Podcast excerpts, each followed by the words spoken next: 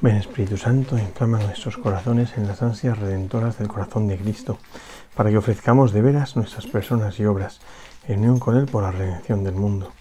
Señor mío y Dios mío Jesucristo, por el corazón inmaculado de María, me consagro a tu corazón y me ofrezco contigo al Padre en tu santo sacrificio del altar, con mi oración y mi trabajo, sufrimientos y alegrías de hoy, en reparación de nuestros pecados y para que venga a nosotros tu reino. Pido en especial por el Papa y sus intenciones, por nuestro obispo y sus intenciones, por nuestro párroco y sus intenciones.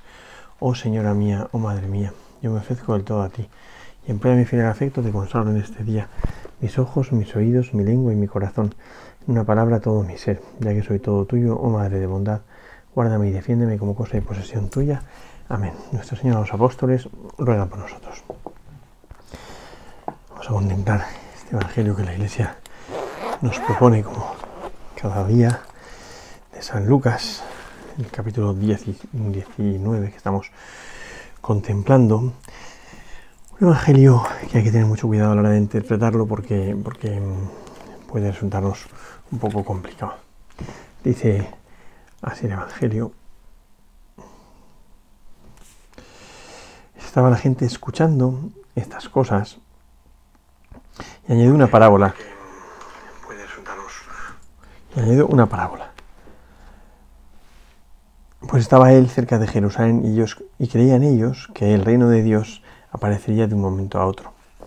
Dijo pues, un hombre noble marchó a un país lejano para recibir la investidura real y volverse. Habiendo llamado a diez siervos suyos, les dio diez minas y les dijo, negociad hasta que vuelva. Pero sus ciudadanos lo odiaban y enviaron detrás de él una embajada que dijese, no queremos que éste reine sobre nosotros. Y sucedió que cuando regresó, después de recibir la investidura real, mandó llamar a aquellos siervos suyos a los que había dado el dinero, para saber lo que había ganado cada uno. Se presentó el primero y dijo, Señor, tu mina ha producido diez minas. Le respondió muy bien, siervo bueno, ya que has sido fiel en lo mínimo, toma el gobierno de diez ciudades. Vino el segundo y dijo, tu mina, Señor, ha producido cinco minas. Dijo a este, pues también toma tú el mando de cinco ciudades. Vino el otro y dijo, Señor, aquí tienes tu mina, he tenido guardada en un lienzo, pues tenía miedo de ti, que eres un hombre severo, que tomas lo que no pusiste y cosechas lo que no sembraste. Dícele, por tu propia, por, tu propia boca te juzgo, siervo malo. ¿Sabías que yo soy un hombre severo, que tomo lo que no puse y cosecho lo que no sembré? Pues ¿por qué no colocaste mi dinero en el banco? Y así al volver yo lo habría cobrado con los intereses. Y dijo a los presentes, quitadle la mina y al que tiene diez minas. Dijéronle, Señor, ya tiene diez minas. Os digo que a todo el que tiene se le dará pero al que no tiene, aun lo que tiene se le quitará. Pero aquellos enemigos míos, los que no que me quisieron, los que no quisieron que yo reinara sobre ellos, traedlos aquí y atadlos delante de mí. Y habiendo dicho esto, marchaba, con, marchaba por delante subiendo a Jerusalén. Es una parábola que en San Lucas, bueno, es muy, es muy parecida a la de San Mateo de los talentos y los estudiosos ahí se rompen la cabeza pensando a ver si de verdad es la misma o no es la misma, y parece ser que sí, que es la misma, interpretada por cada uno de los evangelistas desde su perspectiva propia. Pero en San Lucas eh, está unida a otra parábola, está entremezclan dos parábolas, la parábola de las minas y la parábola de la investidura real, ¿no? del rey que, va a que le eh, eh, de, esta, de, esta, dignidad real, ¿no? y que es muy posible que Jesús esté tomando un ejemplo, eh, el de Arquelao, que va a Roma a ganarse el título de rey, heredero de Herodes, y que sus, ciudadanos no le quieren porque era un sanguinario, como después se demostró, y acabó siendo depuesto. El caso es que em, es una parábola preciosa, que es muy importante afinar bien en esta parábola porque, porque podemos interpretarla al revés, podemos interpretarla mal. Primero la parábola del de el que va a obtener ese título real, pues es, como Jesús, que eh, la encarnación es obtenerse el título de rey sobre todas las cosas, rey y señor universal, ¿no? Eh, también de, la, de, ese, de esa rebeldía del demonio que había pretendido como apartar al hombre del gobierno de Dios sobre todas las cosas, ¿no? Y después dentro de ella la parábola de las minas, ¿no? El Señor da a cada uno una mina. Aquí en San Lucas se ve quizá con más fuerza que en San Mateo, eh, cómo todos participan del mismo don. En San Mateo se dice que a cada uno se le da según su capacidad. Y entonces a uno se le da 10 talentos, a otro 5 y a otro 1. ¿no? Aquí se le da a todos una mina. Y cada uno, según su capacidad, la hará fructificar. ¿eh? De hecho, es bonito porque cada uno trabaja la mina, pero es la mina la que produce el fruto, ¿no? No lo olvidemos, ¿no? Dice el Señor, eh, les dio cada, cada uno una mina, dice, negociad hasta que yo vuelva. Es decir, tenéis este don que se os ha dado para trabajarlo hasta que yo vuelva, que es en el fondo la encarnación y es nuestra historia, ¿no? Hasta que nos presentemos mm, delante del Señor, ¿no? Cuando regresa después de recibir la investidura real, es decir, al final de los tiempos, Cristo cuando regrese, en esta parábola escatológica, ¿no? Manda llamar a todos los siervos a los que ha dado el dinero, para saber lo que ha ganado cada uno. Así es muy bonito todo, porque dice lo que ha ganado cada uno, pero es la mina la que produce. Cuando llega el primero dice, Señor, tu mina ha producido 10 minas. Yo no, la yo no he hecho que la mina produzca las minas. Tu mina, ella, ha producido las minas. ¿Pero por qué?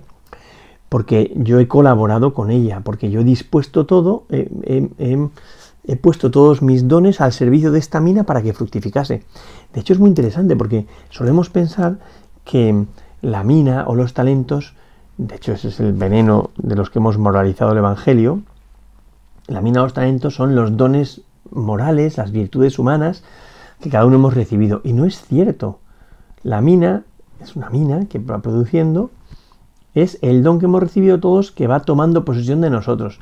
Y el gran don que hemos recibido por el mero hecho de ser hombres, como era San Ireneo de León, es la imagen y semejanza de Dios puesta en nosotros. Entonces, de lo que se trata en esta vida es de reproducir cada vez más nítidamente la imagen de Dios en nosotros. Se trata cada vez más de parecernos a Dios, de gobernar con Dios. Y todo el resto de los dones están al servicio de este don. Entonces, hemos recibido el don de Dios, que es la mina, ese es el don de Dios, y ese don de Dios tiene que fructificar en nosotros. Y el resto de los dones que hemos recibido están al servicio del don de Dios, ¿no? El resto de los dones están puestos pues para hacer que fructifique esto. Esto que dice San Ignacio en el principio y fundamento, que me parece magistral, cuando habla de que el hombre es creado para alabar, hacer reverencia y servir a Dios nuestro Señor, y mediante esto salvar su alma, es decir, el hombre es creado para vivir una relación de amor con Dios. El amor es alabanza, el amor es veneración o respeto y el amor es entrega, ¿no? Entonces, el hombre está hecho para establecer esa relación de amistad con Dios, de amor con Dios, que se debe precisamente a que es imagen y semejanza de Él y por eso puede eh, entrar en la intimidad de Dios, en la comunión con Él, ¿no? Y esto es, esto es salvar el alma. Salvar el alma no es que al final de los tiempos se salve, sino tener ahora ya un alma en relación con Dios, en comunión con Dios.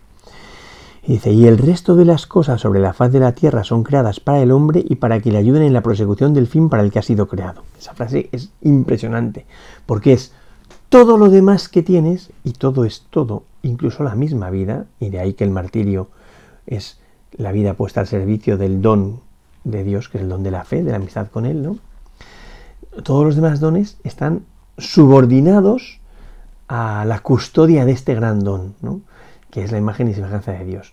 Claro, tener esto claro me parece que es clave para nuestra vida, porque si el don de Dios es la imagen y semejanza, es decir, la vida eterna, eso que en el bautismo se nos entrega de una manera especialísima, la vida eterna, entonces la gran obsesión de nuestra vida tiene que ser cultivar y cuidar esta vida eterna, y que esta vida eterna recibida, porque tenemos capacidad de vida eterna, ¿no? entonces Dios nos la entrega por medio de los dones sacramentales ¿no? y la vida sacramental, eh, esta vida eterna tiene que ser el criterio de toda nuestra vida.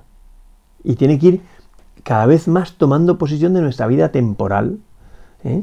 Esta vida eterna se va haciendo, eh, se va adueñando de nuestra vida temporal hasta que llegue un momento en el que definitivamente demos el paso al cielo, pero porque ya no cabemos en el mundo porque estamos a rebosar de vida eterna, ¿no?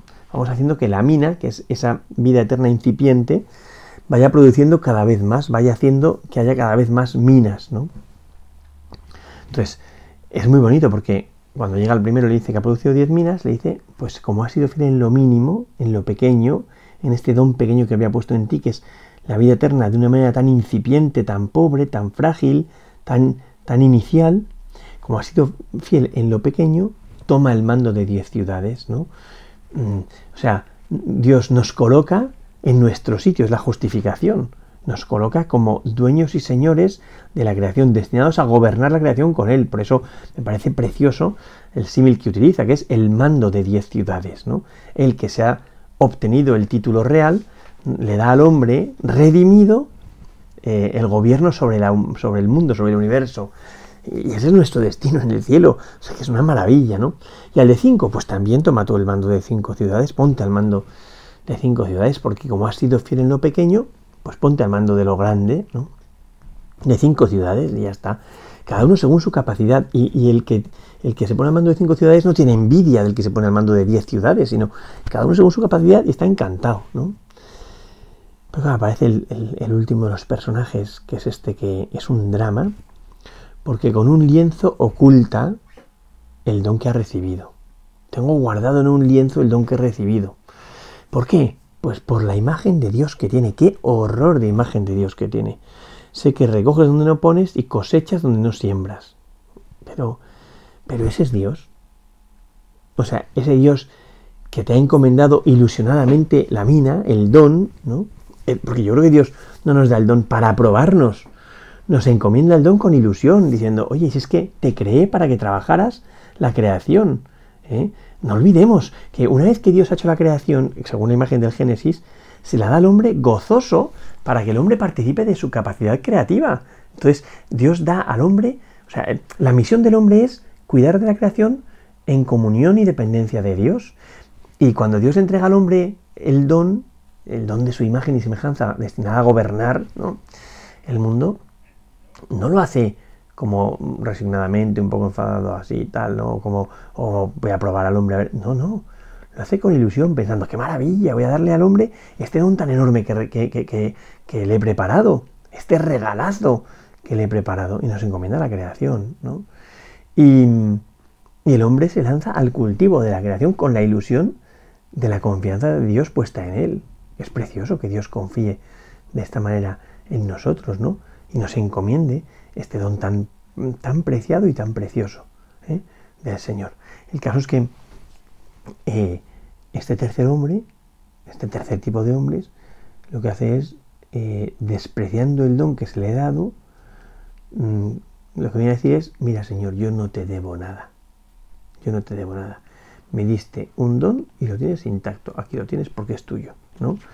Como diciéndole, no esperes que te dé nada producido por mí. O sea, no esperes que tú y yo cosechemos juntos la creación que nos has dado. Esto es tuyo, quédatelo. Yo he hecho mi vida, al margen del don que he recibido.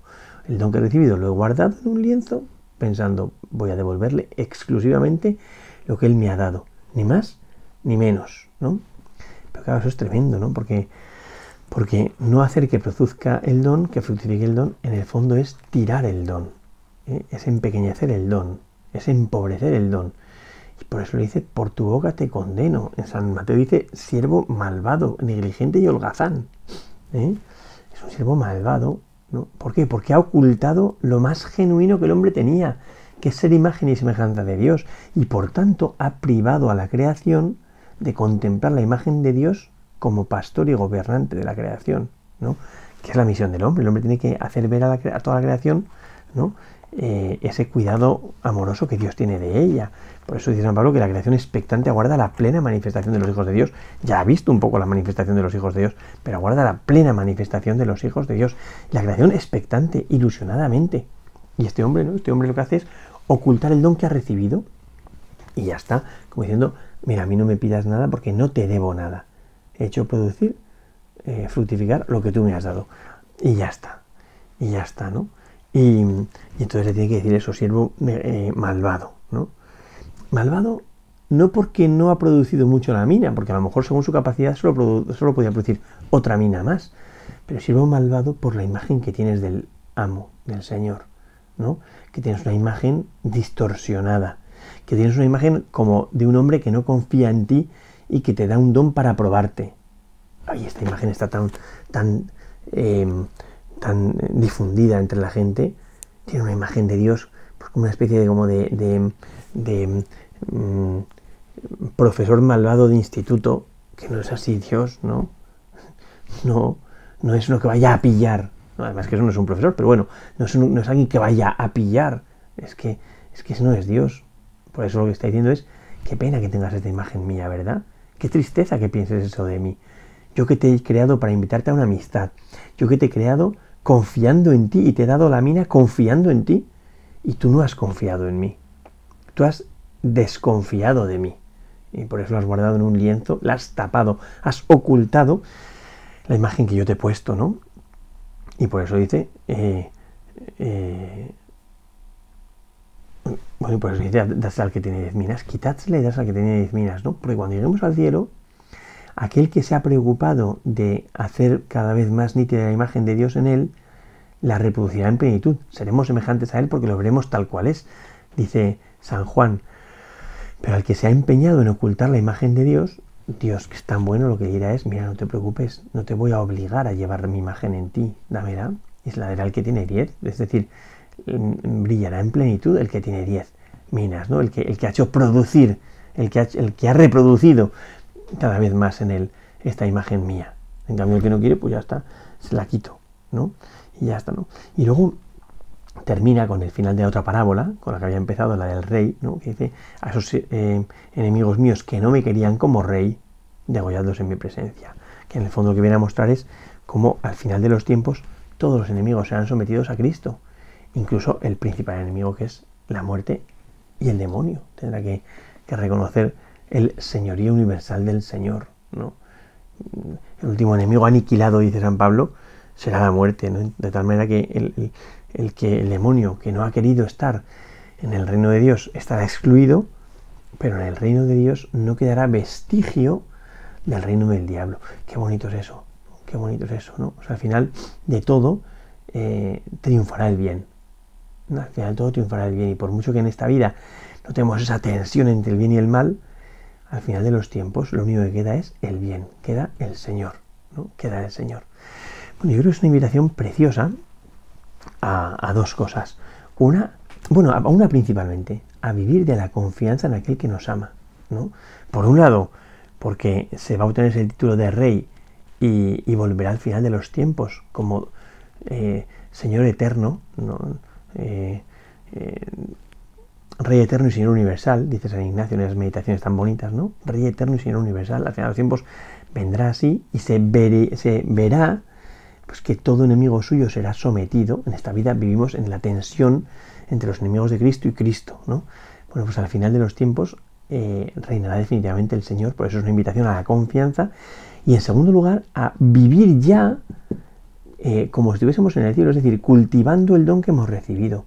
El Señor que confía en nosotros nos da la creación para que la gestionemos y hagamos que cada vez más la tierra se parezca al cielo, sabiendo que algún día todo será recapitulado en Cristo y nosotros mismos reproduciremos en plenitud esa imagen y semejanza. Entonces, es vivir ya de esa confianza absoluta en aquel que nos ama de esta manera tan preciosa, por la cual nos entrega todo, por la cual eh, nos encomienda eh, todo, todo, el don precioso de la creación, el don precioso de la redención. En el fondo, esta, esta parábola escatológica viene a recordarnos esa meditación San Ignacio pone al final de los ejercicios espirituales, que es la contemplación para alcanzar amor, donde lo que busca es que el hombre viva ya esa, esa relación de intimidad con Cristo, viva ya esa relación de amistad con Cristo, en la cual todo, absolutamente todo, queda subordinado a esa relación de amor. Todo, absolutamente todo está puesto en el mundo para colaborar en esa relación de amor, que no es, no es entonces esa eh, mirada un poco como atribulada de, la relación de Dios con nosotros. No, no, es que no puede ser así.